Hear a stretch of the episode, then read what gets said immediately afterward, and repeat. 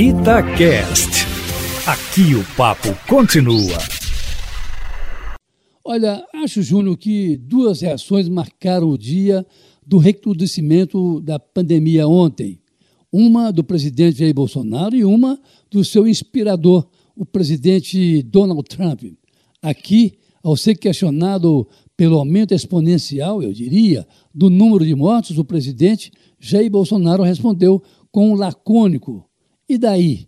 O que você quer que eu faça? Lamento. E nos Estados Unidos, o presidente Donald Trump comentou que o Brasil, abre aspas, foi em outra direção. E se você olhar os dados aí, vai ver o que aconteceu, infelizmente, no Brasil, fecha aspas. Olha, esse, Júnior, é o panorama aí do país hoje que contabiliza mais de 5 mil mortos, tendo a proeza de ultrapassar a própria China. Como você reconhece, Júnior, mais uma declaração polêmica do presidente Jair Bolsonaro, que emendou, abre aspas, eu sou Messias, mas não sei fazer milagres, fecha aspas. Isso, ao mesmo tempo, em que o novo ministro da Saúde reconhece o recrudescimento da pandemia Eustáquio, olha só, embora tente amenizar a situação alegando que, na verdade, o novo coronavírus aumentou em algumas cidades, como São Paulo, Rio de Janeiro, Manaus, etc., na verdade o que se sente é que as autoridades começam a perder o controle da situação, ao mesmo tempo que a sociedade ou um grupo da sociedade pressiona para a reabertura do comércio, das indústrias e do serviço, com apoio explícito do presidente Jair Bolsonaro, o Messias que não consegue fazer milagres. Mas o problema de Bolsonaro não se circunscreve à pandemia, Júnior. O presidente, com a exoneração primeiro de Henrique Mandetta na saúde, depois com a de Sérgio Moro na Justiça e Segurança Pública, abriu uma nova crise no Congresso Nacional e no próprio Judiciário, com a nomeação, por exemplo, de um amigo de seus filhos, o delegado Alexandre Ramagem, para a direção da Polícia Federal. Essa nomeação vem sendo contestada nem tanto pela competência do novo chefe da Polícia Federal, mas pela relação de amizade dele com os filhos do presidente, a tal ponto que há uma corrida de parlamentares ao STF para barrar a nomeação de ramagem, enquanto na Câmara, da mesma forma, levanta-se uma nuvem de contestações a essas nomeações. E por quê?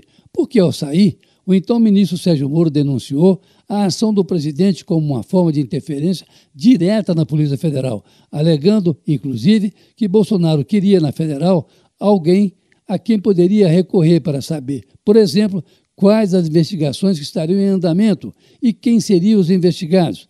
A alegação, tanto no Supremo como no Congresso, onde se pede até mesmo o impeachment do presidente. É por abuso de poder é, do presidente Bolsonaro e desvio de finalidade na escolha do novo diretor da Polícia Federal. Ou seja, Júnior Saco, a crise agora não é apenas sanitária, foi ampliada, quem sabe por inabilidade do presidente, para a política e para o judiciário, embora o novo ministro da Justiça, nomeado ontem, André Mendonça, tenha boas relações com o presidente do Supremo, o ministro Dias Toffoli, o que é um lenitivo, digamos, mas não é necessariamente uma solução. E sem falar na secretária de Cultura, vejam só, a atriz Regina Duarte começa a ser fustigada pelo grupo ideológico que toma conta de parte do governo e que já quer a sua destituição.